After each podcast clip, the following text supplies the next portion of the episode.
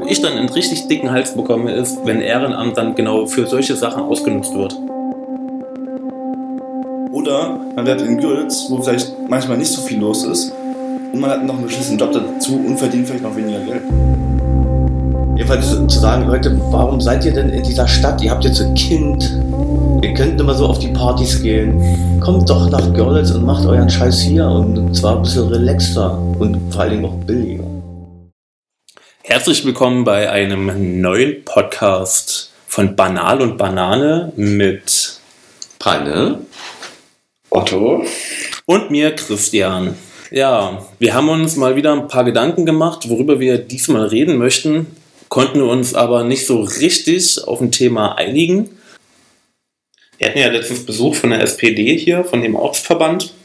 Die haben mir oft Fragen gestellt, wie denn eigentlich so diese Kosten-Nutzen-Quote ist, die wir hier haben. Also wie viel Geld steckt man denn eigentlich gerade hier in die Plattform und was kommt als Output hinten raus?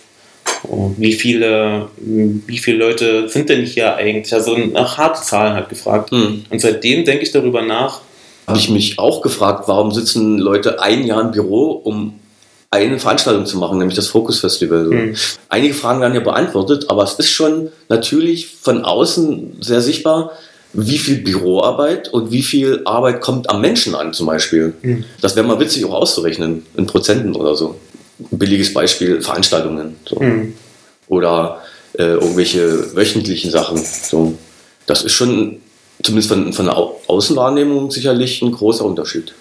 Vorher war es ja immer mehr so gewesen, man hangelt sich so von einer Veranstaltung, auch eine gute Veranstaltung, Mhm. aber zur nächsten so. Ne? Mhm. Und keiner weiß so, na, was ist denn in zwei Monaten?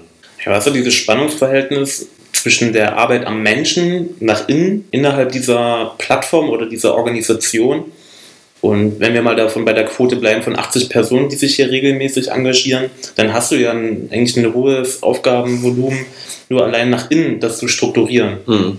Also was ich in der Woche auch an Meetings einfach habe, in denen ich andere berate, über wie ein Projekt jetzt organisiert wird, was man für Netzwerkpartner noch mit einbinden kann, ähm, wie das mit der Öffentlichkeitsarbeit irgendwie ist. Also diese, dieser ständige Befähigungsprozess und auch neue Veranstaltungsformate dazu entwickeln oder weit, Dinge weiterzuentwickeln, der nimmt ja schon einen Großteil meiner Arbeit ein. Und dann bin ich jetzt persönlich ja auch für das Veranstaltungsprogramm zuständig. Dann will man aber natürlich auch noch irgendwas, was zum Konsumieren da ist, noch schaffen, damit man nach Mhm. außen hin auch immer wieder präsent genau. ist. Und das ist halt so ein Spannungsverhältnis. Die Leute sehen natürlich nicht, was nach innen hin passiert. Und dann kommt manchmal vielleicht der Vorwurf, ihr sitzt nur im Büro und diese Organisation dreht sich nur um sich selbst. Und dann hat man halt so mal eine Handvoll Veranstaltungen im Monat, mit denen man nach außen geht. Oder mal einen Workshop. Aber was ich halt aber trotzdem gerne halt vermittle, ist, dass so ein Workshop oder so eine Veranstaltung, wenn man die einfach losgelöst von dem, dem, Gelände, von dem Umfeld hier organisiert, dass es auch schnell nach hinten losgehen kann. Und so viel Menschen du in den Prozess der Entwicklung dieses Formats oder des Workshops mit einbeziehst, umso größer oder umso tiefer geht der Effekt eigentlich in die Menschen hinein. Mhm. Und dann nimmst du noch einen Workshopleiter mit dazu oder eine Crew, arbeitest das gemeinsam mit denen aus. Das heißt, du befähigst nochmal Leute da zusätzlich, suchst dir Leute, die jetzt schon vor Ort sind, damit die Workshop-Teilnehmer nachträglich auch noch hier Kontakt haben können mit den Leuten. Also du baust eigentlich Szenen mit auf, die irgendwie vor 20 Jahren vielleicht hier sich aufgelöst haben durch die Abwanderung. Und Mhm. das ist ein total wichtiger Prozess, den natürlich die Leute nicht nach außen sehen und den die, die, die Teilnehmerquote halt irgendwie ein bisschen verringert. Du könntest natürlich auch sagen, okay, ich pumpe jetzt hier äh, 10, 20 Veranstaltungen im Monat raus, aber ob das wirklich eine nachhaltige, die wirklich nachhaltig Naja veranstaltet klar, ich denke mal, die Leute werden das auch zum Beispiel mit einem Basta vergleichen. Das Basta hat im Prinzip eine Quote von Büroarbeit vielleicht bei 5%, wenn überhaupt. Und die haben halt schon zweimal oder dreimal die Woche immer Veranstaltungen. Ne? Ja. Wenn man das so vergleicht, natürlich ist es eine andere Struktur und es hat alles seine Gründe, aber, aber von außen her gesehen sieht man halt das. Was ja auch gut ist. Ja? Also letztendlich so eine Veranstaltungen, die bereichern ja dieses, diese Kulturlandschaft nachträglich. Bleibt ja letztendlich bei dem Besuch von solchen Veranstaltungen auch ein gewisses Gefühl von einer Dichte von Menschen, von, von Menschen, die irgendwie gleiche Mucke hören oder sich für gleiche Sachen interessieren. Das ist dann halt wiederum so die, die Priorisierung, die man auch innerhalb seiner eigenen, innerhalb des Vereins irgendwie vornimmt. Wie stark möchte man nach außen gehen mit solchen Veranstaltungsformaten? wie viele Workshops organisiert man, wie viele Leuchtturmprojekte, wie das Focus Festival Mhm. organisiert man denn dann eigentlich und was von den ganzen Sachen hat jetzt den größten Effekt. Und dann diese Suche, diese ständige Suche nach Lücken auch in diesem Veranstaltungsprogramm. Äh, wie hoch ist dann die Nachfrage dann letztendlich, wenn du was organisierst? Ja. So Das Beispiel, was wir jetzt, was wir erst hatten, ist das Konzert von Martin Kohlstedt im Kühlhaus. In anderen, in fast allen anderen Städten ist das Ding ausverkauft nach irgendwie wenigen, weiß ich nicht, Tagen, Wochen. Und hier muss man so hart danach kämpfen, dass diese Bude voll wird. Das kann ich dann nicht, nicht Die Frage ist ja, in, in welchen Städten war er denn noch? Sind das vergleichbare Städte mit Görlitz von der Größe her? Hier kannst du nicht vergleichen. Das sind natürlich größere Städte. Ja, dann ist das schon ein Teil der Antwort, würde ich sagen. Und bei das Kühlhaus hat halt leider auch das Problem, dass es halt verdammt weit weg ist. Ja, aber wenn bei, bei so einem Act, wenn du dann ordentliche ÖA machst und äh, plakatierst oder da halt wirklich in, in dieser Region halt drumherum eine Zielgruppe ansprichst, die mobil ist mit einem Auto, also spricht er jetzt keine Jugendlichen an, sondern eher junge Erwachsene auf dem Preis Mhm. her, dann sollte es schon möglich sein, dir wenigstens in den Ostsachsen halt diese Bude voll zu kriegen. Na, wie bekannt ist denn? Also ich kenne den wirklich nicht. Also Also das ist halt die, die andere Sache, wer kennt hier in der Region eigentlich was für Künstler? Du kannst dir, glaube ich, halt einen großen Act herholen, den kennt ja aber keine Sau oder für den interessiert sich hier niemand, wenn es nicht Mainstream ist oder Helene Fischer. Da ist die Bude halt nicht voll, aber eigentlich ist es halt eine, eine gute Qualität, die da gebracht wird. ich kann jetzt nicht viel dazu sagen, weil ich den Künstler nicht kenne. Aber ich denke mal, wenn zum Beispiel jetzt in meiner Szene was Bekannteres äh, in Kühlhaus spielen würde, da würde ich auch hingehen, logischerweise. Der normale, also ich glaube, das Kühlhaus erreicht mit solchen Konzerten halt Görlitz nicht, weil die Görlitzer, außer halt die Studenten, sich nicht für so eine Musik interessieren. Und ich weiß nicht, wie weit sie überhaupt probiert haben, über, über den Tellerrand raus Werbung zu machen. Das weiß ich nicht. Hm. Also hing im Bautzen Plakat so, auf Deutsch gesagt. Kann ich auch nicht einschätzen. Aber das ist ein Phänomen, das mir halt öfters begegnet. Ähm, Es waren jetzt bei, den, bei einigen Veranstaltungen in der Vergangenheit, wo schon ja, namenhafte Leute gebucht wurden und die haben die Bude hier nicht voll. Ein anderes Beispiel, Café Hotspot äh, war der, der hat auf jeden Fall vorher oder, oder nachher ähm, hat er noch in Dresden gespielt und ich glaube, die Bude war auch gerammelt voll und hier schafft man es nicht mehr 30 Leute für den Typen. Ja, gut, aber wir reden von Dresden, da sind, guck mal, du hast Görlitz. Du hast ein gewisses Klientel, also gerade die Studenten, die auf so eine Musik stehen. Als nächstes hast du vielleicht die Stadt Zittau und dann kommt erstmal eine Weile gar nichts und dann kommt Dresden so. Aber was noch Bautzen? In Bautzen gibt's, äh, studiert da irgendjemand? Ja, ist die BA. Okay. Ja, trotzdem gibt es ja in Bautzen junge Menschen, so, die da vielleicht auch eine Ausbildung machen. Ja, aber die hören vielleicht diese Art von Musik ganz einfach nicht. Mich würde ja interessieren, ähm, inwiefern die Kulturbrauerei eigentlich gefüllt ist. Das würde mich auch mal interessieren. Also bei manchen Sachen ist sie wohl schon gut gefüllt. Letztens war ja auch, glaube ich, diese Rammstein-Coverband. Das war, glaube ich, auch ausverkauft. Die Lanz und Brauerei macht ja auch irgendwie auch keine Subkultur. Also das ist ja, sag ich mal, massentauglich, was die da Hm. an Formaten produzieren. Zumindest das, das was ich mitbekommen habe. Ja, das, was jetzt da gespielt hat, das ist jetzt auch keine Subkultur in dem Sinne. Es ist, ist nicht irgendwas krasses, jetzt kein Punk gewesen. Oh. Ja, aber vielleicht, vielleicht Musik, die halt nur Hipster-Studenten hören. Und wenn in Görlitz nicht genug sind und nach außen zu wenig Werbung gemacht wird und beziehungsweise auch keine, keine Hipster-Studenten im Bautzen wohnen oder Löbau, dann, dann hat man halt ein Problem. Und dann kommt ja noch äh, der halbe Teller dazu. Also Hm. im Prinzip, wir sind halt eine Grenzstadt.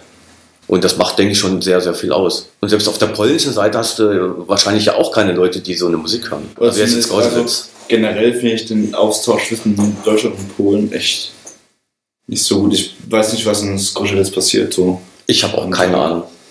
Das ist für mich so ein schwarzer Fleck auf der Landkarte. Also ich fahre viel mit dem Fahrrad so äh, mal durch Skoschelitz und so, aber jetzt äh, man sieht auch kaum Leute. Ich meine, man, zum Beispiel der Stadtpark dort, der ist immer gefüllt. Das ist echt krass. So, so, das kenne ich noch so von, von den Ostzeiten. Ne? Da, da spielt, spielen Leute Tennis, die alten Leute spielen Schach, die Kinder sind auf dem Spielplatz. Aber so Jugendliche, ich habe keine Ahnung, was die in Polen machen. Ich meine, da gibt es den Skatepark, okay, dann dieses Kletterding, aber da ist ja auch nie jemand dran. Aber ansonsten, Basketball spielen. ja, wahrscheinlich, genau.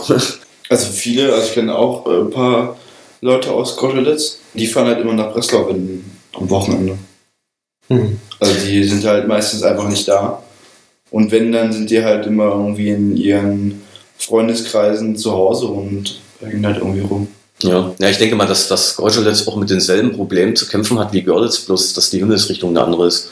Also Ja. die werden sicherlich auch, dass Jugendliche in die Großstädte ziehen und, und bloß weg von Skorschelitz oder so, keine Ahnung.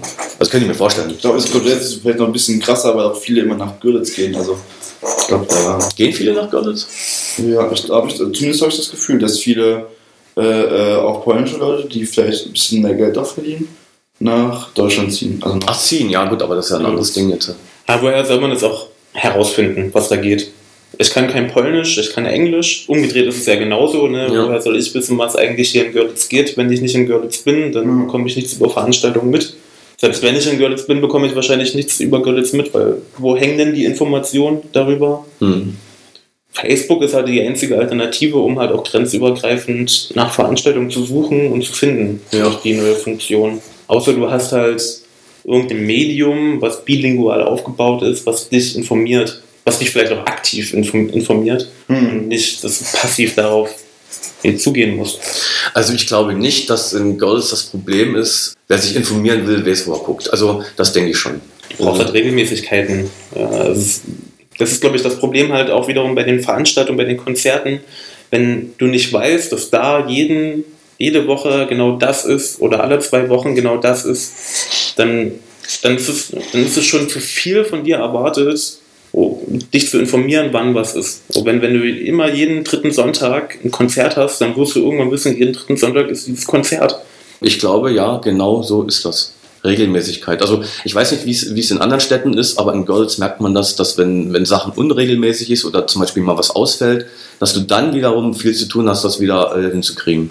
Deswegen ist es Buster halt auch immer gut gefüllt, weil jeder weiß, jeden Samstag ist da irgendwas, jeden Freitag, Samstag ist da Ja. was, die haben ihren, ihren wöchentlichen Ablaufplan. Ja.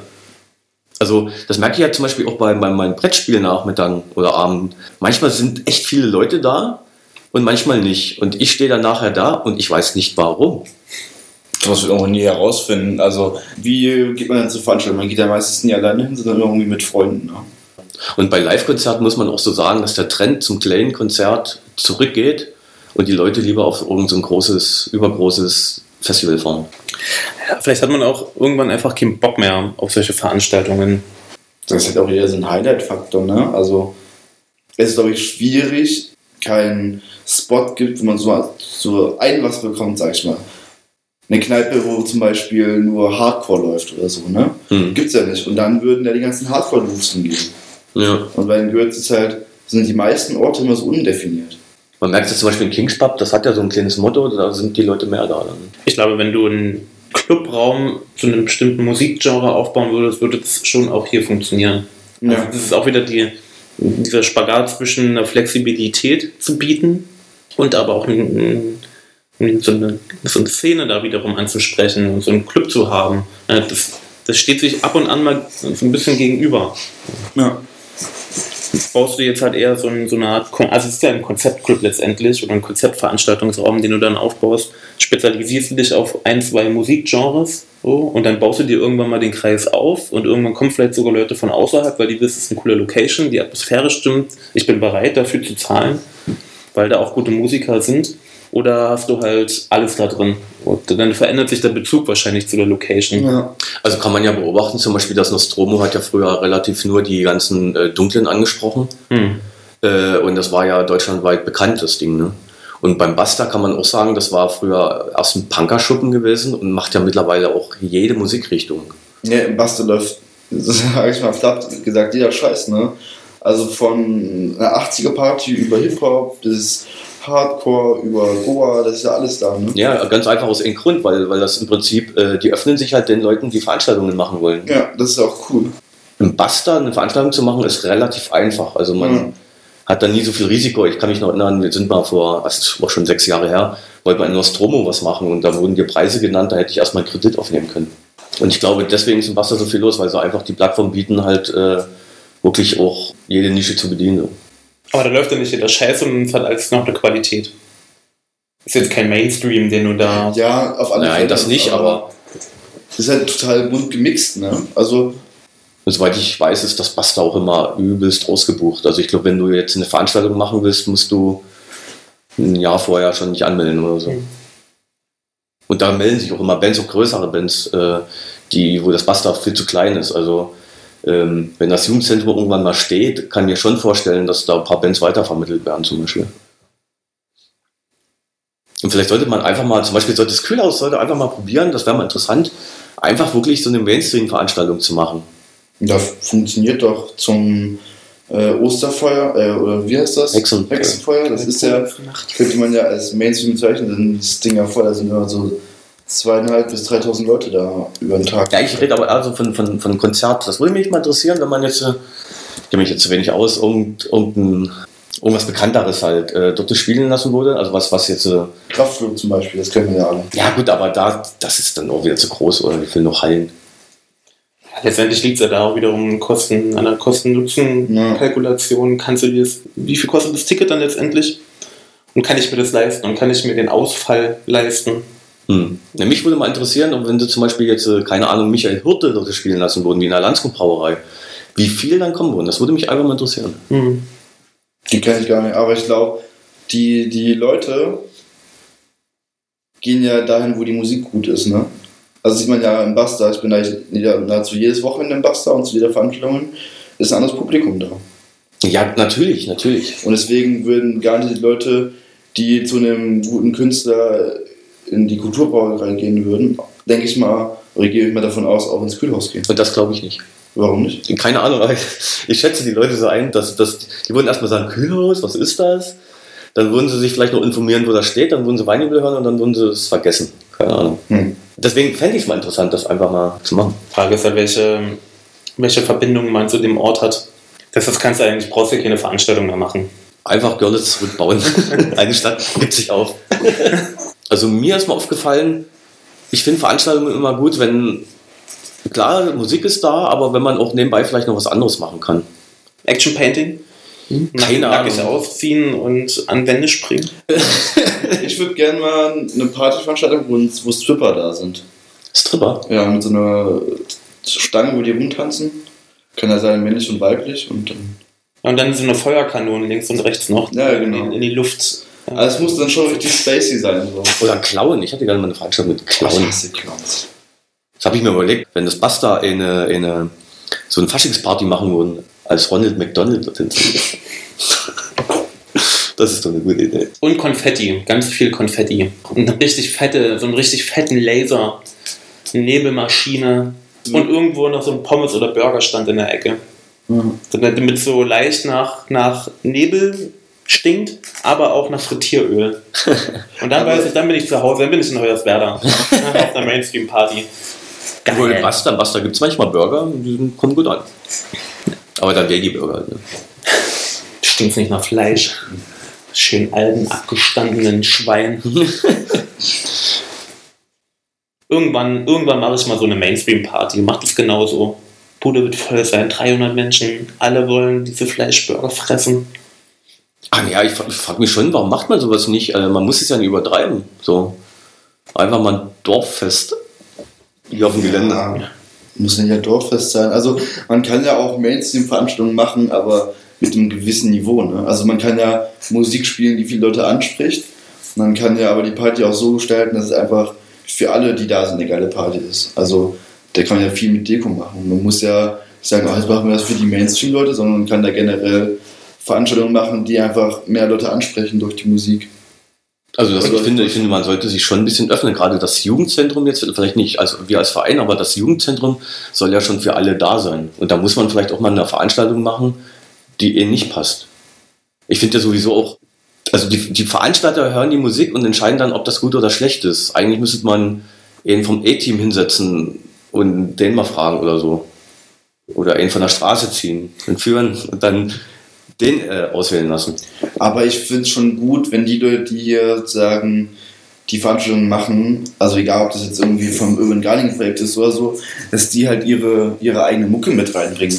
Weil dann wird das halt so, so ein persönliches Ding, so familiär. Also ich glaube, dieses Feeling. Und wenn man jetzt aber sagt, okay, also ich kann mir das nicht vorstellen, wenn ich jetzt eine Veranstaltung machen würde oder darauf Lust habe, sagt mir jemand, ja okay, das ist dein Musikvorschlag ist okay, aber meiner ist besser. Dann ist Naja, aber, aber das ist wie bei Activity. Wenn du äh, jemandem bei Activity was erklärst, bringt es dir nichts, wenn du es so erklärst, dass du es verstehst. Sondern du musst es so erklären, dass es der andere versteht. Und wenn der andere ein Bauer ist, musst du reden wie ein Bauer. Das ist mit der Musik zu tun. Äh, das ist dasselbe, wenn du, wenn du Leute hierher ziehen willst, in eine bestimmte Zielgruppe, nehmen wir mal das Fokus, Jugendliche, dann ist es doch eigentlich egal, wen als 25er die Musik gefällt, sondern es ist wichtig, dass es den 17-Jährigen gefällt. Ja, auf jeden Fall, da gebe ich dir ja recht, aber ist doch für den Veranstalter scheiße, wenn er, also angenommen, die Sunny vom Urban Gardening Mhm. will ihr zu ihrem Frühjahrsputz eine Band spielen lassen, so. Hat Lust auf eine Band und es ist ihre Veranstaltung, dann kommen wir und sagen, ja, Musik ist okay, aber es ist zu wenig Jugend und wir machen jetzt hier einen krassen Hip-Hop-Act, so. Ja, gut, aber das, das funktioniert ja nicht. bei, bei der Sache würde ich sagen, das ist ja, da erwartet man ja jetzt nicht so viele Leute, dass, dann, da ist es auch okay.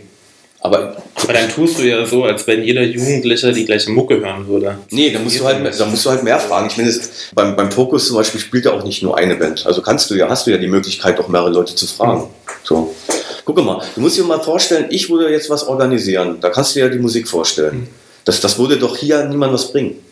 Also ich bin wirklich dagegen, irgendwie Mainstream hier auf dieses Gelände zu bringen. Wenn wir uns das Spektrum an Musikveranstaltungen oder Veranstaltungen hier in der Stadt anschaut, dann sage ich, das wird bedient hier in der Stadt. Da muss ich das nicht auch machen. Und dann muss ich halt meinen Anspruch, dass ich alle irgendwie hier catchen möchte, auch mal über Bord werfen, weil die werden ja bedient.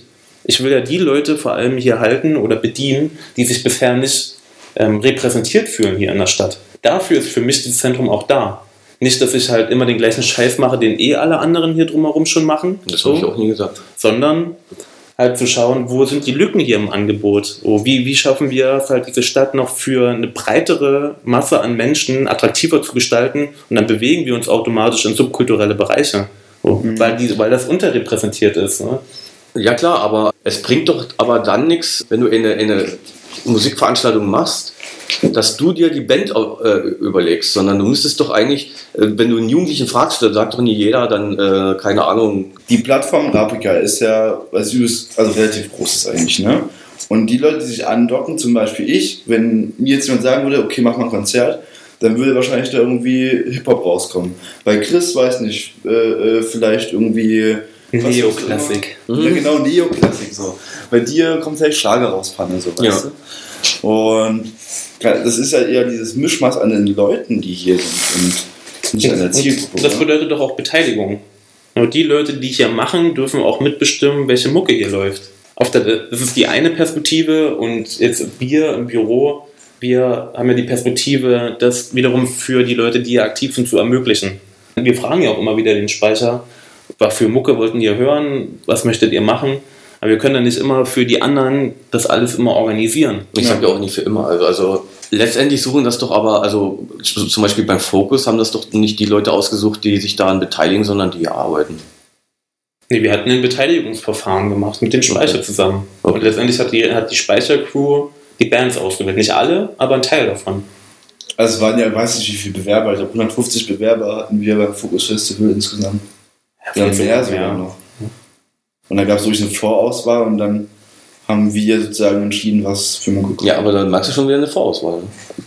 Und ich weiß, dass ich Klar, da. aber weißt du, wie lange es dauert, 150 Leute halt irgendwie. Ja klar, aber, aber letztendlich Aber wir fanden das nicht alle cool. So, ne? Wir hatten aber die Genres vorher ausgewählt. Und wir haben nach den Genres haben wir dann wiederum Bands irgendwie.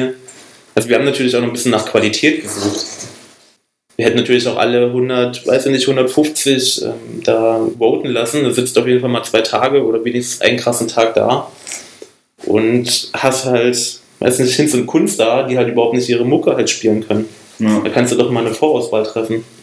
Also ja, kann man so machen. Man hätte auch einfach, äh, wenn, wenn zu schlimme Sachen rauskommen, einfach ein Vetorecht nehmen können. Und Das ist dann genau dasselbe wieder. Im Prinzip schon, aber man lässt schon mehr Freiraum für Entscheidungen. Ich kann mich noch erinnern, am Anfang, als es losging mit dem Speicher, hieß es immer, wir müssen ein fettes Konzert machen. Wir müssen ein richtig fettes Konzert machen, richtig fette Leute hierher holen. So, lass uns mal was richtig Großes machen. So klar, machen wir mal eine Kalkulation. Hm. Fragen wir mal an, 5000 Euro, alles klar. 200 Leute passen hier ungefähr auf das Außengelände, da nehmen wir noch die Technik zu, ne? Und dann hast du bei, bist du bei dem Eintrittspreis von 15 Euro. Und dann sagt irgendjemand, kann ich mir nicht leisten, komm, gehe ich nicht hin. Ja, gut, dann machen wir es nicht. Ja. Ja. Und das, das ist, gehört ja auch mit zum Prozess, äh, wenn du Jugendliche einbindest in so einen Organisationskram, äh, dass sie auch merken, dass man so eine Wünsche äußern kann.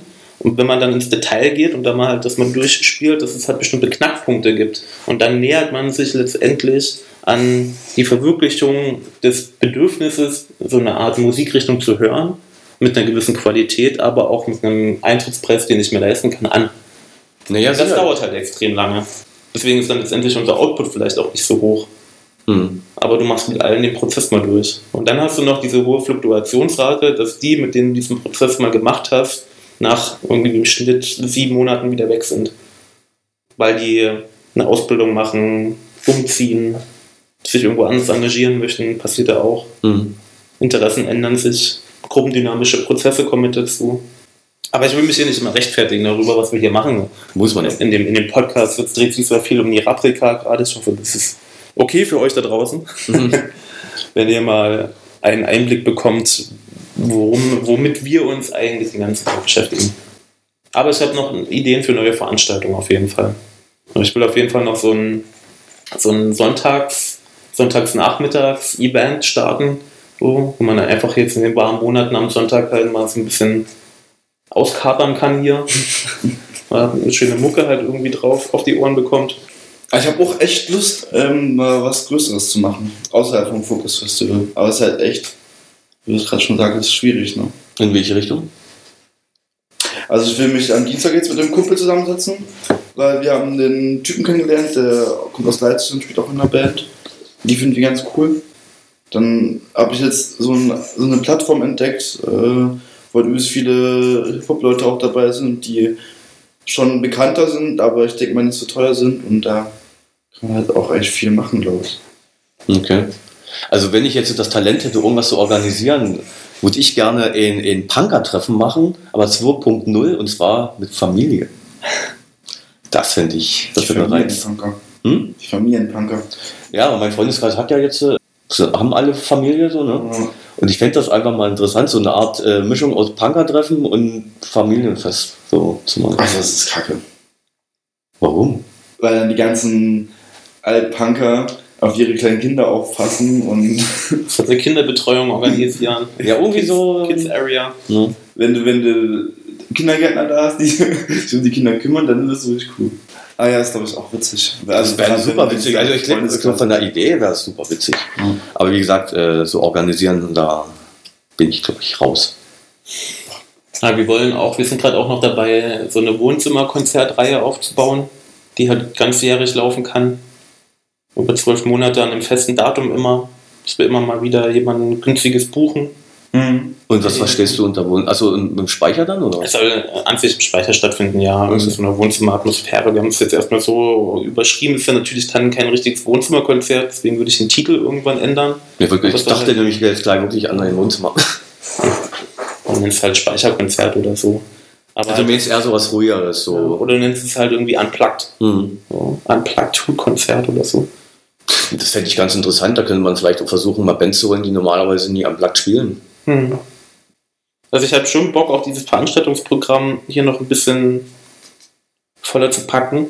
Die Frage ist dann natürlich, wer stellt sich hinter die Bar? Hm. Oh, wer ist beim Aufbau und bei Abbau mit dabei? Wer macht einen Schließdienst? Ja. Aber die Fragen klären sich ja eigentlich immer, wenn die Veranstalt- Veranstaltung steht, sage ich mal. Ne? Also natürlich muss man das mit einplanen, aber ich glaube, desto mehr passiert, desto mehr Leute bekommen auch Bock darauf, mal mitzumachen. Und Naja, es kann auch nach hinten losgehen und äh, wenn, wenn so ein Wirtschaftsbetrieb entsteht, dass man, da, da verringert sich immer das Ehrenamt, das muss man so sehen. Das ist bei den ASB zum Beispiel so. Ja, du, das funktioniert ja schon nicht so richtig. Es sind weniger Ehrenamtliche. Funktioniert ja beim Buster halt besser, ja, scheinbar. Ja, aber das hat seine Gründe. Beim Basta ist einfach, also die wollen ja nie mal einen Bufti haben, weil so jeder gleichgestellt ist. die Entlohnung ist halt Bank auch eine andere. Ne? Da kommst du kostenlos rein, kriegst du ein paar Gründe günstiger, das ist halt auch was. Das kriegst du doch hier auch. Wenn du Barschicht machst. Aber ich glaube, wenn man einen Buster aushält, dann hat man irgendwie auch zwei Konzerte danach irgendwie noch Ja. kostenlos oder so. Das stimmt, ja. Und das ist natürlich eine viel größere Sache, die man bekommt als bei uns. Ach, ich denke immer, dass man sich nicht immer so viel Gedanken machen muss. Einfach mal machen, okay, ich mache es. mache immer nie viel. Ich mache immer nicht viel. Wenn ich mir was ausdenke, ich glaube, ja, ich, man hat auch mal viele Ideen, aber setzt sie nicht um. Weil ich auch immer zu faul bin. Aber wenn man halt ein größeres Team ist, wo mehr Leute auch Bock drauf haben, wenn man mehrere Gruppen auch innerhalb der Rapkia vielleicht aufbaut. Oder generell in der Stadt aufbaut. Ne? Es gibt ja viele Leute, die irgendwie Lust auf was Bestimmtes haben, aber die sich irgendwie nicht trauen, das so anzufangen oder das nur im ganz kleinen Rahmen zu machen. Also worauf ich hinaus will, dass man halt probieren muss, äh, auch Grüppchen zu pushen, die halt nicht an irgendein Projekt angedockt sind. Ne? Ich glaube, das ist das, wo man vielleicht noch mehr Leute mit dazuhören kann. Weil es sind ja, gibt ja so viele Menschen Girls eigentlich, die auch super intelligent sind, aber zum Beispiel denen das Basta nichts ist oder die finden die Rapika nicht so cool, weil die zu früh so Studenten sind oder so. Ne? Da gibt es ja viele Sachen, warum man sich irgendwo nicht so wohl fühlt. Deswegen können wir vielleicht auch gucken, wie wir diese Leute unterstützen können, ohne dass sie sich hier engagieren müssen. Ach so, hm. Das geht ja schon, also dafür sind wir ja eigentlich auch da. Und die Leute trauen sich natürlich nicht, oder was ist natürlich nicht, aber ich glaube, die Hürde, hier mit seiner Idee herzukommen und zu sagen, das hätte ich gerne vor, könnt ihr mir helfen, ist noch relativ hoch. Und dann aber auch das konkret umzusetzen. Ich sehe halt, es gibt immer diese Lücke zwischen der Ideenentwicklung und der Umsetzung. Und wenn es nur halt erstmal so ein kleiner Prototyp ist, den man da in die Welt hinausschickt. Aber die Leute wirklich ins Machen zu bringen, ist super hart. Weil die, die Motivation über einen längeren Zeitraum aufrechtzuerhalten, ist schwierig. Und man lässt sich dann eher von Dingen ablenken, die das Konsumieren einfach nur halt unterstützen. Dann hängst du halt nur rum und chillst, ne? weil plötzlich hast im, im April, im März hast du noch eine geile Idee, dann merkst du plötzlich, es wird warm, dann geht man mal skaten oder fährt man mal in eine größere Stadt, dann ist es wieder cool, irgendwo anders rumzuhängen und zack ist die Idee weg. Das ist schon, und, und wir müssen uns auch nichts vormachen, ne? also ganz ehrlich, wie viele Menschen engagieren sich denn in der Gesamtbevölkerung? Das sind schon viele, wenn man da die Statistiken in Deutschland halt nimmt. Aber meistens kann man nach diesem Pateto-Prinzip gehen, 20 Prozent der Menschen organisieren irgendwie 80 Prozent der, des Veranstaltungsprogramms hier in der Stadt. Und du hast einfach immer eine höhere Rate an Konsumenten, deswegen ist auch jede Person, die irgendwie Bock hat zu machen, halt so wichtig ja. und unterstützungs unterstützenswert. Aber du wirst nie schaffen, alle Leute in dieses Engagement zu pressen. Und es ist auch vollkommen normal, dass die Leute abspringen. Ein ganz anderer Aspekt, weil wir so viel über Veranstaltungen gesprochen haben und, und konsumieren, ist ja auch, äh, wie stark ähm, gehen wir denn so einem hedonistischen Lebensstil eigentlich nach? Auf der einen Seite, also wenn ich das vergleiche mit 2011, als ich hier angekommen bin, da war die Infrastruktur lange nicht so gut ausgebaut, aber gefühlt das Engagement viel höher als es jetzt ist. Und du hast stufenweise, haben sich, hat sich die Infrastruktur verbessert, die Arbeit in den Vereinen ist professioneller geworden, aber scheinbar die Rate derer, die neu einsteigen, ist immer weiter geschwunden. Und bei den Studierenden beispielsweise ist es so, das sieht man schon. Die Maus beispielsweise hat immer zu kämpfen, neues Engagement irgendwie reinzukriegen, obwohl es immer weniger studentische Vereine gibt. Ich habe ja selbst einen aufgelöst und habe beobachtet, wie sich ein anderer auflöst. Es gibt es eigentlich nur noch einen studentischen Verein. Und der Rest ist dann mehr oder weniger bei uns vielleicht noch aktiv. Mhm. Aber das ist so, aber es haben sich halt andere Vereine gegründet und das spüren wir ja gerade auch, Tunlabor e.V., Kardamon e.V., also da kommt wieder was nach, die wiederum Möglichkeiten des Konsumierens anbieten. Also ist es eigentlich immer weniger notwendig, dass ich mich engagiere und damit führen wir eigentlich indirekt beim Ausbau dazu, dass Leute immer mehr einfach nur noch konsumieren und vielleicht auch diese Identifikationsmöglichkeit zu dieser Stadt sich verringert. Und diesen Spagat müssten wir eigentlich noch mehr in den Mittelpunkt nehmen und schauen, dass wir den, dass wir da irgendwie so eine Verbindung schaffen. Ja, und wie willst du das erreichen? Häuser kaufen. ja, die Frage ist ja also, also ich hab, bin ja mit Hedonismus gerade eingestiegen. Äh, vielleicht ist es ein allgemein, na, das sagt wahrscheinlich jede Generation wiederum, ja, die Generation nach mir, die sind alle nur noch am Saufen und am Kiffen und wollen alle einfach nur noch, nur noch feiern. Vielleicht ist es auch einfach so. Wenn du gerade von Maus redest, also das Publikum hat sich schon im Laufe der Jahre geändert. So. Früher waren das wirklich so alternative Leute gewesen. Mittlerweile geht ja hin zu Kunst da rein. So. Und auch die Formate haben sich ja geändert. Also wenn diese absaufen und hinsaufen und dies saufen. Und ja, es geht da nur noch um Saufen. Ja, machen wir uns nicht vor. Sorry, Maus, aber ganz ehrlich, euer Veranstaltungsprogramm, ja, ist so konzentriert auf Saufen, da braucht ihr euch auch nicht wundern, wenn keiner Bock hat, sich zu engagieren.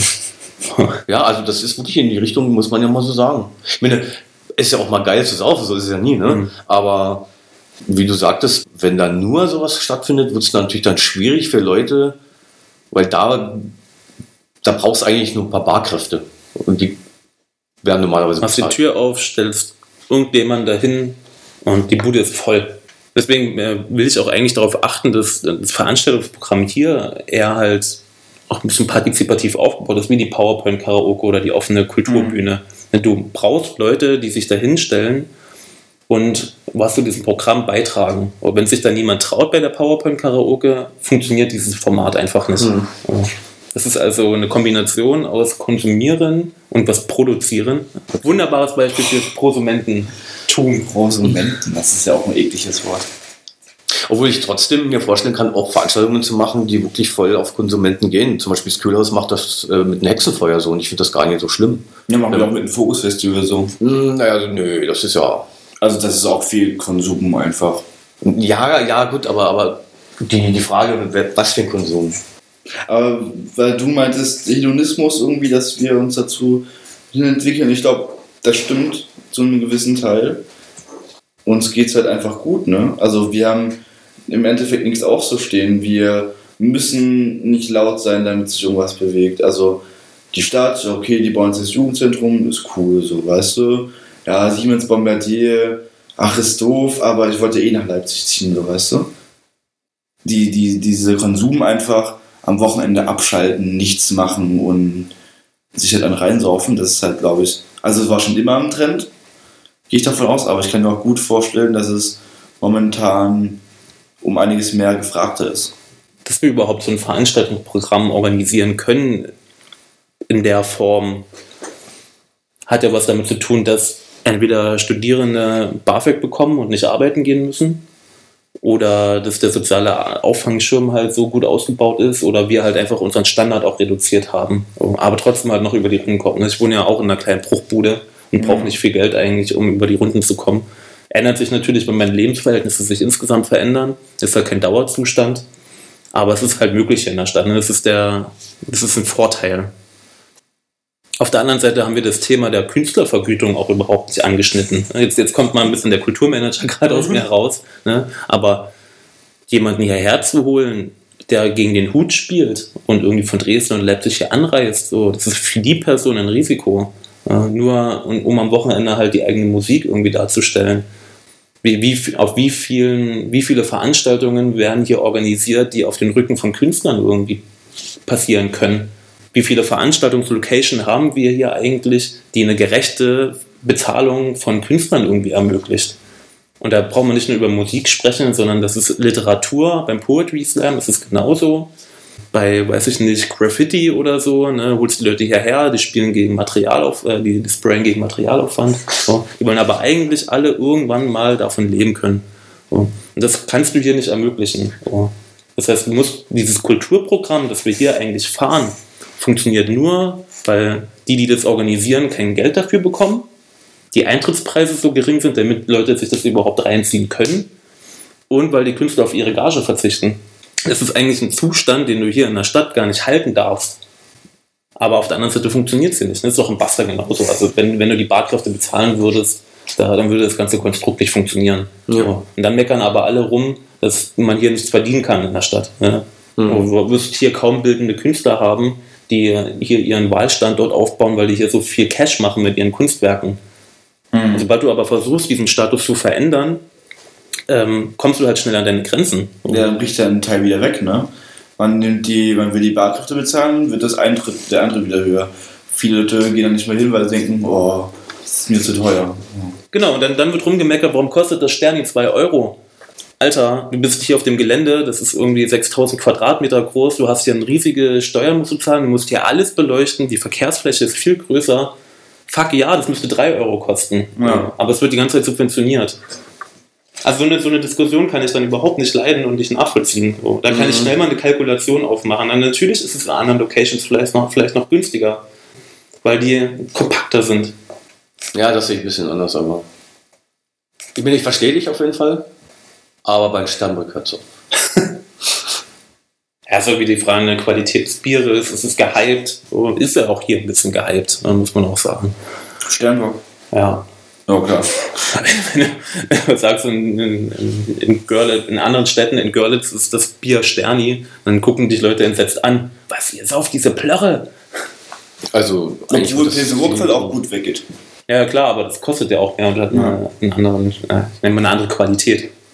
Ohne das jetzt zu werten. Ich war mal auf ein Konzert irgendwo in Thüringen und da sind wir mit dem Bus gefahren und da war neben mir so eine Punkerin, die hat die ganze Zeit über meinen Sternbrück gemeckert. Und ja, wie kann man sowas saufen, bla bla bla. Und sie selber hat dann Hansa-Pilz oder wie das hieß, äh, aufgemacht, was ja noch schlechter ist. Das ist halt regionsabhängig, wer welches miese Bier trinkt. Ja, das ist halt, da scheiden sich halt dann die Geister da dran. Das ist ja Geschmack. Und Ja. dann können wir den Bogen wieder zur Musik oder zum Veranstaltungsprogramm schlagen. Das ist Geschmack, da lässt sich streiten drum. Egal wo du, welche Veranstaltung du machst, es wird immer Leute geben, die sagen, warum macht denn ihr das jetzt? Interessiert doch hier keinen. Ja, Warum, warum bringt denn ihr Martin Kohlstedt hierher? Ihr wisst doch, dass die Görlitzer so einen Scheiß nicht hören. Dagegen musst du dich, da- das musst du dir dann auch noch anhören, wenn du ehrenamtlich Veranstaltungen organisierst. Ja. Deswegen ist ja der, der, auf der anderen Seite gibt es natürlich auch viel Lob. Das steht dem entgegen und das, das sollten wir nie vergessen, dass Leute, die hier im Ehrenamt was organisieren, uns also regelmäßig den Dank einfach dafür auch zu können. Also müsste man, um, um den, den Kreis zu brechen, dass es, also dass sozusagen Girls äh, nicht so eine hohe Qualität an, also das ist vielleicht falsch formuliert, also dass man Girls an mit Kultur nichts verdienen kann im Normalfall, müssen wir den Kreis eigentlich damit brechen, dass man über Subventionen, also erstmal die Künstler würde ich sagen, dass man die irgendwie, dass man denen dafür mehr Geld geben kann. Also eigentlich müsste man jede Veranstaltung finanziell unterstützen von irgendwelchen Fördermitteln. Ja, ja, nicht jede, es, es gibt hier eine, eine Sparte, da funktioniert das, glaube ich, ganz gut. Das ist so, so nehme ich das jedenfalls wahr, berichtigt mich gerne, wenn es anders ist, aber ich glaube, wenn du eher in dem klassischen Bereich hier Konzerte organisierst, Mhm. so, dann sind die Leute eher bereit, mehr zu zahlen dafür. Es spricht eine andere Zielgruppe an, Seniorinnen vielleicht hauptsächlich oder halt gut, äh, gut situierte Görlitzer. Und die sind bereit dafür zu zahlen, haben aber auch natürlich eine hohe, eine hohe Qualitätserwartung, ähm, Erwartung, eine hohe, hohe Erwartungshaltung daran, Ja. die du in bestimmten Locations halt auch regelmäßig erfüllen kannst. Im Theater zum Beispiel. Im Theater oder das Vino e Cultura, Ja. die haben sich, glaube ich, auch etabliert. Ich nehme das nur von außen, weil ich war noch nie drin. Das ist mir zu teuer. Und das, ich glaube, solche Veranstaltungsformate funktionieren wiederum hier. Aber ansonsten, also, man müsste jetzt wirklich die Kulturbrauerei mal fragen, ob die halt letztendlich bei Plus Minus Null rauskommen oder ob die das nur packen, weil die Brauerei daneben steht und die halt die Logistikkosten nicht dafür haben Hm. äh, und ihre eigenen Preise halt machen können für das Bier. Ich glaube, ich habe mal gehört, dass die äh, Brauerei nicht mal immer Landskunden ausschenkt, aber das ist eine andere Geschichte. naja, gut, aber die Landskundbrauerei, da kommen ja auch genug Leute. Ne? Ja, selbst da kann es ja sein, dass die Das war- bewusst den Eintrittspreis niedriger ansetzen, weil die wissen, weil. Du, die haben die Rammstein geholt, die haben nur eine Rammstein-Coverband geholt und die wollen noch nie die Toten Hosen oder die Ärzte, sondern äh, diese Coverbands da halt. Ne? Ja, ja, ich glaube genau das würde halt, also du bräuchtest, da, da musst du wieder hochkalkulieren, wie teuer ist Rammstein, wie viel Geld müsste ich dafür nehmen und wie groß muss da mein Veranstaltungsraum dafür Ja, ja, sein? nee, das ist klar, das Das, das, das, das springt, da, da brauchst du die Stadthalle wieder für. Aber ich wollte damit nur sagen, dass so, so richtig große Acts sind doch in Görlitz auch nicht.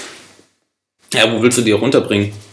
Du musstest ja immer in die Messehalle in Löbau die unterbringen. Ja, nee, es gibt schon, es gibt schon äh, ähm, Bands, die jetzt sagen wir mal in der Brauerei von der Größe her spielen könnten und da würden auch Leute von außerhalb kommen, weil die halt einen bekannten Status haben, Mhm. wie Mutabor zum Beispiel. Mhm. Das ist ein gutes Beispiel. Mhm.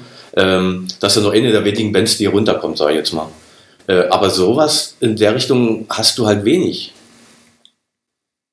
Nur halt dann irgendwelche Coverbands und Ja, weil es vielleicht nicht funktioniert. Dann, dann hast du halt ein, Veranstaltungsprogramm aufgebaut, in der, beispielsweise in der Kulturbrauerei, und du machst mit Einzelveranstaltungen richtig Cash. So, sagst dir, machst dir so Schools out, wird richtig hart gesoffen, die Bude ist voll, du hast so gut wie keine Ausgaben fürs Kulturprogramm, weil die Qualität auch scheißegal ist, da geht es halt nur ums Saufen. Und damit machst du aber so viel Gewinn, dass du die Mutabor dann einlädst. Und du weißt, du machst auf jeden Fall Minus. Aber du kannst es ausgleichen. Die Frage ist, ist es so? Ist es vielleicht im Basta auch so? Oder dass du Veranstaltungen hast, die laufen einfach gut an der Bar und dann hast du aber wieder Veranstaltungen, ähm, wo du halt so gut wie keinen Umsatz machst. Ja, also ist so. Da, da, da gehören ja auch zum Beispiel Lesungen wiederum dazu. Wenn, wenn du schon allein so ein Veranstaltungsprogramm mit drin hast, in einem großen Saal, der, der viele Kosten produzieren, da kannst du hochkalkulieren, wie viel Getränke über die Theke gehen. Eins pro Person, vielleicht noch ein zweites. Hm. Das war's. Weil die Leute kommen, nehmen sich ein Getränk, wenn es eine Pause gibt, nehmen die sich vielleicht ein zweites Getränk und dann sind die weg. Naja. Du hast aber echt hohe Ausgaben wiederum dafür, für die Leute, die da herkommen. Ja, es ist ja zum Beispiel bei den Kantinenlesen so. Ja, Also müsste man irgendwie den Lebensstandard in Güritz erhöhen, dass auch der Kulturstandard höher geht. Ja, du hast ein ähnliches Problem im Handwerk. Du müsstest eigentlich die Mieten erhöhen hier in der Stadt, damit die Handwerker einen guten Lohn bekommen. So war jedenfalls so mal die Aussage von vor einigen Jahren noch. Ich weiß nicht, wie das jetzt ist.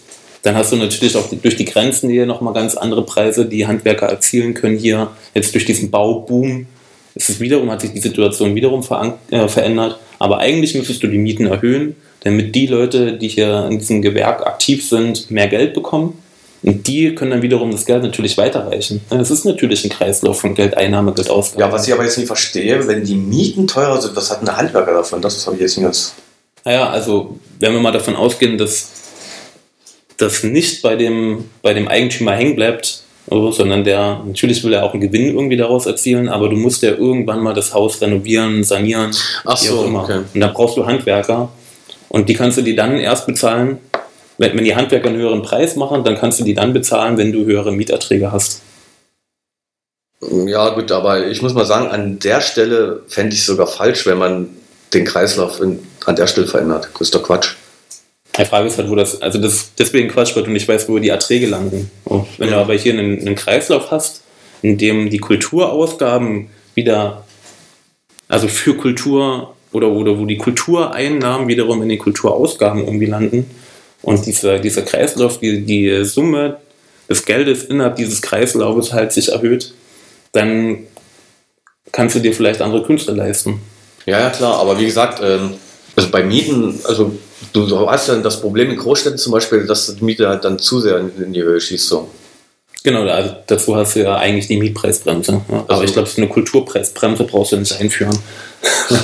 Ja, nee, ich meine, ich frage mich zum Beispiel, ob, ob dieser Kreislauf nicht auch entstehen würde, wenn man zum Beispiel, keine Ahnung, den Mindestlohn erhöht. Schon, klar, deswegen wurde der Mindestlohn ja auch eingeführt, damit einfach die Leute mehr Geld bekommen. Ja, genau. Und äh, dann wird sich wieder mal der Friseur ge geleistet, der Friseur kauft sich wieder ein Bier mehr und, und so, das ist, entsteht ja auch so ein Kreislauf. Ja. Also du hast in Görlitz auch immer noch eine extreme Lohndrückerei. So, ne? Wurde vielleicht ein bisschen verändert durch den Mindestlohn, aber letztendlich, ich kenne so ein paar Leute, die auch dann ihre Schlupflöcher dann gefunden haben. Ne? Klar, dann steigt dann plötzlich wieder die Rate an Schwarzarbeit. Das oder äh, man geht mehr, als wie auf dem Zettel steht und solche Geschichten. Also gerade so im wo, wo, ich dann einen richtig dicken Hals bekomme, ist, wenn Ehrenamt dann genau für solche Sachen ausgenutzt wird. Wenn, wenn du eine falsche Perspektive von Ehrenamt hast und die ganze Zeit hier proklamierst, komm, nehmt doch ein bisschen weniger, ist doch gut für die Szene hier, wenn wir hier noch mehr Infrastruktur ausbauen. Machst was Gutes für Görlitz. Hm. Totaler Schwachsinn. So, dann, dann nimm einen ordentlichen Kredit auf und bezahl die Leute ordentlich. Weil die geben das Geld dann wiederum aus, vielleicht bei dir beim Konzert oder an der Bar oder im Café. Hm. Das muss man nochmal verstehen lernen. Und was können wir daran ändern? Also, wir haben jetzt sozusagen ein Problem aufgedeckt. Otto, du könntest dir zum Beispiel eine Putzfrau engagieren und die gut bezahlen. Die wiederum tut dann auch zum Beispiel mehr, mehr shoppen gehen. Dadurch entstehen auch wieder mehr Arbeitsplätze. Na klar. Das liegt alles nur daran, dass du keine Putzfrau hast. Oder ein Mann. Ein Putzmann. Musst eigentlich, musst du, wenn, wenn du dir deine Bankauszüge anschaust, musst du dich immer fragen, wo bleibt das Geld hängen? Hm. Wo geht gerade das Geld hin? Kaufe ich bei Amazon ein, dann ist das irgendwo auf Übersee. Kaufst du aber hier, und wenn es jetzt im Esprit ist, wo der neu aufgemacht hat, dann kannst du damit vielleicht hier einen Arbeitsplatz sichern. Vielleicht. Ne? Ich weiß nicht, wie diese riesigen Unternehmen halt funktionieren. Noch besser ist, wenn du ins S18 gehst. Mhm. Oder in, ähm, hier in die, bei der Jakob-Passage da, bei der Jakobstraße da, in die Meierei. Da weißt du, das ist, keine, das ist kein Franchise. Geld bleibt bei dem Typen und da kann sich vielleicht jemand noch einstellen dafür. Oder hat selbst so ein Bewusstsein dafür und gibt das Geld wiederum hier aus. Und da kannst du dir mal einen Schlüssel irgendwie ausrechnen, baust du dir eine Excel-Tabelle und dann kannst du deine, deine Quote errechnen, wie viel Geld du denn hier in der Region lässt und wie viel du ausgibst. Deswegen lasse ich mein Bier oder das Geld für mein Bier gerne hier Und trinkst Landsgrund. und trinke kein Landsgrund, sondern dann im Buster das PU. Ist mal interessant, wenn man, wenn man so sein eigenes Leben mal durchgehen würde und, und das ist schon interessant auf jeden Fall. Also ich weiß, ich kann bei mir sagen, dass mir das alles bewusst ist, aber ich nicht immer danach leben kann, weil es ganz einfach auch dann eine Geldfrage ist. Hm. Wenn ich zum Beispiel meiner, meiner Spielsucht nachgehe und ich hier äh, in, in den kleinen Laden gehe auf der Hospitalstraße, dann sind die Spiele 40% teurer. Als wie zum Beispiel, also bei Amazon bestelle ich jetzt eh ganz wenig, aber als wie bei irgendwelchen Internetplattformen oder Geschäften. Ja, das kann ich auch nachvollziehen, das Argument. Und dann fängt es wieder an damit, dass die Leute, sag ich mal, nicht so viel verdienen. Sich das Ja. halt dann nicht leisten können. Ja, es ist halt so ein Yin-Yang, ne? Das ist so. So ein Such dir mal einen ordentlichen Job, Panne. Ja.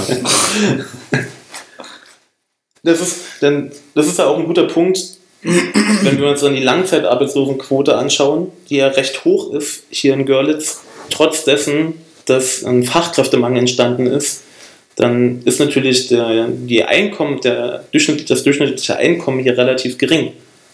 Dann kann natürlich Leute, dann bestellen natürlich Leute halt eher bei Amazon. Die Frage ist, wie, wie, inwiefern ist man denn bereit, auch einen Job zu machen, auf den man vielleicht keinen Bock hat. Das will ja niemand mehr machen. Also würde ich ja auch nicht machen wollen. Ja, meine Eltern hatten das ja zumindest früher. Ne? Meine Mutter wollte Erzieherin werden, Hm. durfte nicht. Mein Vater wollte bei ähm, mir. Eisenbahn, äh, Eisenbahn ja eigentlich reparieren. Ich weiß nicht, wie der Fachtermini da, da jetzt damals war. Durfte er nicht. Trotzdem glückliches Leben geführt. Hm. Manchmal muss man da vielleicht auch mal den sauren Apfel beißen und sagen, okay, ich, ich habe ja auch mal bei Mc's gearbeitet, weil ich einfach Geld brauchte. Da war nicht meine Perspektive, ich gebe weniger aus, sondern scheiße, ich suche mir einen Job und kann dann halt meinen Standard irgendwie halten. Also ich würde nie bei McDonalds arbeiten, ganz ehrlich.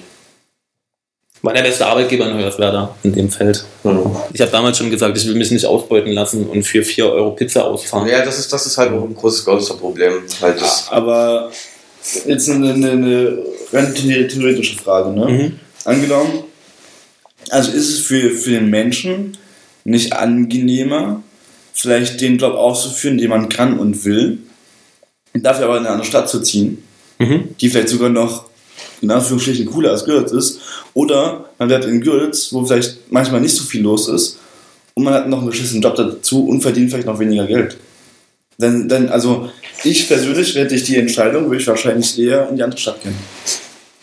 Klar, das ist, wenn, wenn ich jetzt hier keine Familie habe, die mich irgendwie hier hält, Ja. Dann, oder einen Freundeskreis, der mir extrem wichtig ist und das kompensieren kann, dann will ich natürlich die gleiche Entscheidung treffen. Das machen ja auch viele, deswegen wandern ja viele ab. also ich war auch vor vier Jahren kurz davor, nach Bayern zu machen. Und nur äh, Merki hat mich davon abgehalten, auf Deutsch gesagt. Mhm. Also ich hatte so eine Pro- und Kontraliste, wusste nie, äh, also die war ziemlich Mhm. gleich. Und äh, da wäre ich fast weg gewesen, auf jeden Fall. Ich glaube, das sind auch, auch wenn wir immer von, von diesen soften Fakten irgendwie sprechen, sind das die harten Fakten, die letztendlich deine Entscheidung maßgeblich ähm, beeinflussen. Ja. Also du bist jetzt so ein Typ, der sich eh also sich hart selbst verwirklichen will und das theoretisch überall machen kann. Ah, das sind die wenigsten. Jetzt sind wir ja wieder am Punkt wie letzt vor zwei Wochen, dass wir ein Problem haben mit Görlitz. in Wir Görlitz. haben noch ein Problem entdeckt. Verdammt. Ja, wie, wie können wir das Problem lösen? Ich glaube, man könnte das Problem lösen, indem man es mag sowas nicht zu sagen. Also das klingt immer so komisch, aber wenn man sagen diese neuen innovativen Start-up-Dudes irgendwie nach Görlitz holt. Ich glaube, damit könnte man einiges überwinden. So dumm ist es gar nicht. Jetzt mal ganz ernsthaft. Äh, hier gibt es viel Platz. Ja, ist günstig. Und, und solche Unternehmen laufen meistens äh, zum Großteil übers Internet. Ne? Ja. Das wäre auf jeden Fall eine Sache, wenn man versuchen würde, Berlinern Hipsters klarzumachen, Leute, Ich will keinen Hipster hier haben, aber Nein, also ich meine jetzt irgendwelche Leipzig. Jedenfalls zu sagen, Leute, warum seid ihr denn in dieser Stadt? Ihr habt jetzt ein Kind, ihr könnt mal so auf die Partys gehen. Kommt doch nach Görlitz und macht euren Scheiß hier und zwar ein bisschen relaxter und vor allen Dingen auch billiger. Also ich glaube, wenn, wenn, ne, es ist auch ein großes Projekt, wenn man das mal ein bisschen weiterspinnt, also ich mir darüber schon öfters Gedanken gemacht, wenn, wenn die Stadt auch ihr, ihr, ihr, ihre Werbung ändern würde, ne? Wenn man so sagt, so mit den harten Fakten, so, yo, bei uns die Mieten spottgünstig so. Und trotzdem ist alles irgendwie da, was man ungefähr braucht zum Leben, auch an, an einem kulturellen Leben, wo wir zum Beispiel auch ein guter Partner sind, ne? Und ich glaube, wenn man das aufzählt und damit nach außen geht, also wenn ich Leuten in Berlin, wo ich auch einige Leute kenne, erzähle, was ich in Gürz immer so mache und wie es sich hier lebt, dann, dann sagen die eigentlich immer, dass, es, dass sie am liebsten hierher kommen würden, aber die ist halt doof wegen Ausbildung und ach, schieß mich tot, ne? Ähm, und wegen Freundeskreis für woanders hin, aber ich glaube, wenn man das weiterspinnt und das auch angeht, ich glaube, dann könnte man eine Lücke füllen. Ja. Oder meine zweite Idee ist, äh, einfach die Leute ziehen lassen und in eine Stadt voller Escape Rooms zu machen. Escape Rooms. Dass sie einfach mal rauskommen. Nein, das war als, als touristischer Fakt. Wir haben leere äh, Gebäude, leere Häuser. In, in jeder leeren Wohnung könnte einfach ein Escape Room reingebaut werden. Ja, das ist aber. Komm wohnen, äh, dieser Tipp war kostenlos. Also, das sind aber zwei Ideen, die, glaube ich, die Stadt auch schon versucht umzusetzen. Du hast eine, also, das ist, glaube ich, die einzige Branche, in der du noch Geld verdienen kannst, ist Tourismus hier, weil die Zahlen steigen, das heißt, die Umsätze steigen auch. Du kannst hier noch, also, bauen jetzt auch überall hier Hotels noch, ne? kannst in, in bestimmten Preissegmenten ist, ja, noch, die ist noch gar nicht bedient. Also wenn man sich der Branche widmet, dann kann man davon ausgehen, dass in den nächsten fünf bis zehn Jahren wahrscheinlich, okay, zehn Jahre ist ein bisschen hart, aber in den nächsten fünf Jahren der Markt hier noch wachsen wird, gerade in der Entwicklung mit dem Bergsdorfer See. Ja. Was ja wiederum positive Auswirkungen auch auf die Kulturlandschaft haben kann, weil Touris hierher kommen, deren Portemonnaie halt ein bisschen lockerer sitzt. Dann ist wiederum die Frage, will ich das als Veranstalter? Will ich dieses Segment ansprechen? So, also kann ich für mich beantworten, nee, ich würde lieber die Görlitzer ansprechen. Und bei der ersten Idee, Startups hierher zu führen, die kannst du natürlich locken mit den Argumenten. Wenn das dann irgendwann zieht, wirst du dich irgendwann in einer gentrifizierten Stadt wieder, wiederfinden, wo dann die Argumente nicht mehr halten. Und dann muss man sich überlegen, will man, dass die Leute hier verdrängt werden? Die, die anfangs, die, die Langzeitarbeitslosen, die sich dann plötzlich hier in der Innenstadt keine Bude mehr leisten können, sondern in die Platte ziehen müssen. Das ist jetzt plakativ jetzt mal so mal gesagt. Ich glaube nicht, dass das so weit geführt wird wie in manchen Stadtteilen in Großstädten. Das glaube ich nicht. Ich kann mir gut vorstellen, dass es in Gürz auch ganz schnell gehen könnte. Ich glaube, es würden 3000 Leute ausreichen, um die Innenstadt 50% teurer zu machen. Ja, Angebot und Nachfrage, ja, das ist immer. Aber ähm, ja, das ist auch wieder so das politische Ding, ne? Angenommen, man würde jetzt schon die Mietpreis, eine Mietpreisbremse setzen und die bei dem jetzigen Standpunkt festgehalten. Dann würde natürlich die Immobilienbranche erstmal so sagen, so, oh, ist das totaler Scheiß. Aber wenn man dann das sozusagen, das ist ja dann eine gewisse Nachhaltigkeit, ne? wenn, wenn das Konzept aufgehen würde oder aufgeht, dann kann man sagen, die Stadt Görlitz hat was richtig gemacht. Ja, ja, gut, aber diese Mietpreisbremse, das musst du nie bremsen können. Das Einzige, was man machen kann, ist, sich die Häuser wieder zurückzukaufen. Ja, oder so, keine Ahnung. Görlitz müsste sich einfach seine Häuser wieder zurückkaufen oder jede andere Stadt auch. Das ist das Problem. Die Leute, die da drinnen wohnen, die sollten auch die Häuser besitzen teilweise. Ja, ich, ich glaube, also, wenn, wenn du das, du kannst es nur durch Hausprojekte halt brechen. Wir müssen anfangen, die Gebäude zu kaufen und die von dem globalen Markt runterzunehmen, weil Genau. dann kannst du wiederum deine eigenen Wirtschaftskreisläufe, deine lokalen Wirtschaftskreisläufe beeinflussen hier. Mhm. Und weißt, die Mieten oder die Mieterträge bleiben in dieser Stadt wiederum und werden in die Stadt wieder reinvestiert. Also Absolut. diese Rendite, Renditefakt. Und ich frage mich halt, also natürlich kannst du auf externe Investoren setzen, auch, was die Startups auch sind. Die haben vielleicht am Anfang noch nicht so viel Cash, aber kommen vielleicht mit einem Haufen Venture-Kapital in, in Millionenhöhe hierher. Du hast aber auch ja jetzt schon Investoren, die die Stadt aufkaufen, wie Stöcker. Und da, da haben wir, da sind die Luken so weit auf, der kann hier kaufen, was der will, weil er Geld hat. Und der kann, und die Frage ist ja, wie viele Rechte räumst du ihnen ein, diese Stadt halt in der Art und Weise zu gestalten? Ne? Kauft hier ein paar Häuser an, höhlt den Denkmalschutz aus, reißt die Dinger nieder und baut Parkplätze hin. Oder der kriegt halt, der, der darf öffentliche Plätze kaufen.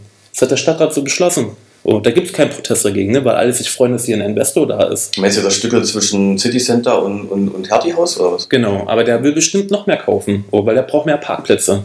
Mhm. Und das lässt du dann einfach passieren, weil du denkst, geil, das Kaufhaus, das zieht Leute, dann wiederum Wirtschaftskreisläufe, Arbeitsplätze entstehen. Das ist halt, das ist, glaube ich, auch der, der kurze Weg, den du dort fahren kannst, durch Startups und durch externe Investoren. Der langwierigere, aber gesündere ist, dass die Stadt ähm, diese Initiativen, die von unten kommen, unterstützen, mehr Hausprojekte entstehen, die dann wiederum ja auch schon Geld hier mit reinbringen. Dann müssen natürlich auch Kredite irgendwie aufnehmen, irgendwoher muss das Geld ja kommen. Aber sich dann dadurch langfristig hier eine gut situierte Szene aufbauen kann. Ja. Ich glaube, diese, dieser Weg, den du gerade beschrieben hast, der ist um einiges schwerer, ne? Voll, ja. Und ich glaube, das wird auch niemals in einem, in einem Ausmaß geschehen können. Also wäre natürlich ein Ideal, ne? aber dummerweise funktionieren Idealvorstellungen am wenigsten. Aber vielleicht funktioniert das mit einer Branche, die wächst und damit meine ich die Tourismusbranche. Ja, aber die wurde auch so einseitig, äh, einseitig gesehen. Wie gerade solche Escape-Room-Geschichten wohl wirklich mhm. funktionieren. Ne? Und du hast Platz dafür. Ja, einen. Ne? Also baut sich ja vielleicht auch aus und so. Mhm. Aber wenn das jetzt durch, durch äh, durch keine Insider, die sowas mögen, gefördert werden würde, zum Beispiel Convon oder weiß der Geier wer, dann würde die Stadt nochmal in eine ganz andere Richtung gehen. also Tourismus ja, aber mal anders so. Oder noch eine andere Idee, du führst eine Kulturtaxe ein und jeder Touri, der hier eine Übernachtung hat, muss noch irgendwie 50 Cent on top setzen. Das wird, wird von den Tourismusunternehmen wird das halt abgeführt an die Stadt, was vielleicht sogar schon passiert. Es gibt ja diese Taxe. Und das muss aber in Kultur investiert werden. Mhm. Dass du quasi bewirkst, dass halt mehr Geld bei der Stadt äh, für Kultur halt ähm, ausgegeben werden kann. Ja. Oder für Hausprojekte. Gehen wir, gehen wir doch mal so noch einen Schritt weiter und sagen, okay, wir, wir lassen die Kultur noch mal außer Acht. Das, was jetzt irgendwann mal relevant wird, ist, dass bezahlbarer Wohnraum in der Stadt erhalten bleibt für die Kulturlandschaft, die halt tendenziell eher weniger Geld verdienen, weil weniger Leute bereit sind, dafür Geld zu verdienen. Also subventioniere ich das indem ich hier Hausprojekte schaffe und dort die Kreativen unterbringe. Ja. Oder denen halt diesen Fonds zur Verfügung stelle und sage, hier, ruft doch die 10.000 Euro ab, den Rest holt ihr euch über Kredite, aber den Eigenmittelanteil könnt ihr eh nicht erbringen, aber da setzen wir uns für ein. Mhm. Und dann hast du irgendwie fünf Hausprojekte, kannst dort hunderte von Menschen unterbringen und hast wenigstens den Sektor erstmal gedeckelt. gedeckelt ja. Und also sag mal, fünf Hausprojekte, denen eine Startspitze zu geben, das ist auch nicht so krass. Leute, wenn ich Oberbürgermeister werde, ne? Alter, ist bald Wahl. Genau das sollte passieren hier in der Stadt. Ich habe mir überlegt, was passieren würde, wenn man nur im Gürs das Kiffen erlauben würde. Und dann, was dann für ein Tourismus entstehen würde. Ja, das kann man sich ausmalen, ne? Steuereinnahmen. Also, das wäre dann wäre durch Boomtown Nummer 1 in ganz Europa, wenn man sich das Kiffen erlauben würde. Ich hatte ja auch mal die Aber Idee, die Idee, ähm, auch so, eine, auch so, einen, so einen Kulturbeitrag, so einen extra Kulturbeitrag auf Kulturveranstaltungen noch zu nehmen. Du sagst, äh, Standardpreis ist eigentlich 5 Euro. Wenn du aber noch einen Euro drauflegst, dann wird das separat abgerechnet, kommt in den Fonds und über den Fonds können sich dann wiederum Vereine bewerben, um vielleicht mal eine andere Veranstaltung anderer Couleur mhm. zu organisieren. Dann dachte ich mir aber, warum, warum eigentlich immer bei der Kultur, äh, bei der Kultur anfangen? Ja. Also eigentlich halt in der in reguläre Wirtschaftsbetriebe reingehen und da ein bisschen abzapfen für Kultur. Was ja auch schon passiert, ne, durch Steuern. Also man müsste sich eigentlich ein System ausdenken, was die, die einzelne Person nicht viel kostet was aber im Kollektiv super viel Geld zusammenschaufelt. Das dann in, in sagen, coole neue Projekte von Gründitzern, egal wer das ist, oder Neugürzer oder was auch immer, dass es abgerufen werden kann. Ich denke, ja. Das nennt sich ja dann kollaborative Ökonomie letztendlich. Ja. Oh. Und du kannst es ja auch in anderen Bereichen aufbauen, also wie solidarische Landwirtschaften, Umsonstläden oder so. Das reduziert ja wiederum die Ausgabenseite für dich. Ja. Mehr oder weniger, du baust lokale Wirtschaftskreisläufe auf und stärkst damit eher nachhaltig diese Stadt. Also Leute, baut mehr Netzwerke auf, kollaboratiert, kollaboratiert euch, wie auch immer. kommentiert unseren Podcast. Das ist das Wichtigste, was wir veröffentlichen können. Aber nur nette Sachen, über, über böse Sachen, da ärgere ich mich immer total. Da weine ich dann immer. Kritik ist gut, Panna. Das musst du auch aushalten. Nein, das, ich halte das nicht aus. Wenn ich einen, einen schlimmen Kom Kommentar sehe, dann. Hast du schon mal einen bekommen? Nö. Na, siehst du. Unter Druck entstehen Diamanten. Oh, das ist echt eklig, ey. Hast du es irgendwie auf Instagram gelesen? Oder? Ja, ich finde, das ist der zweitbeste Spruch. Der erste, der bei mir auf Platz 1 ist, ist: Arbeit ist die wärmste Jacke. Das, das ist gut, ja. Vielen Dank, dass ihr wieder zugehört habt. Wir sind erst nahe zum Schluss eigentlich richtig, In Fahrt gekommen. richtig in Fahrt gekommen. Wenn euch der Podcast gefallen hat, dann gebt uns einen Daumen, kommentiert das, wenn ihr ähm, etwas widersprechen möchtet. Habt ihr eigene Themen, die ihr gerne mit einbringen möchtet oder sogar wollt ihr einen eigenen Podcast machen und mit in diese Reihe hier kommen, dann schreibt uns außerdem an. Wir wissen ja jetzt mittlerweile, wie das ungefähr funktioniert. Und ähm, ja, schaltet einfach beim nächsten Mal wieder mit rein. Peace. Ciao, ciao.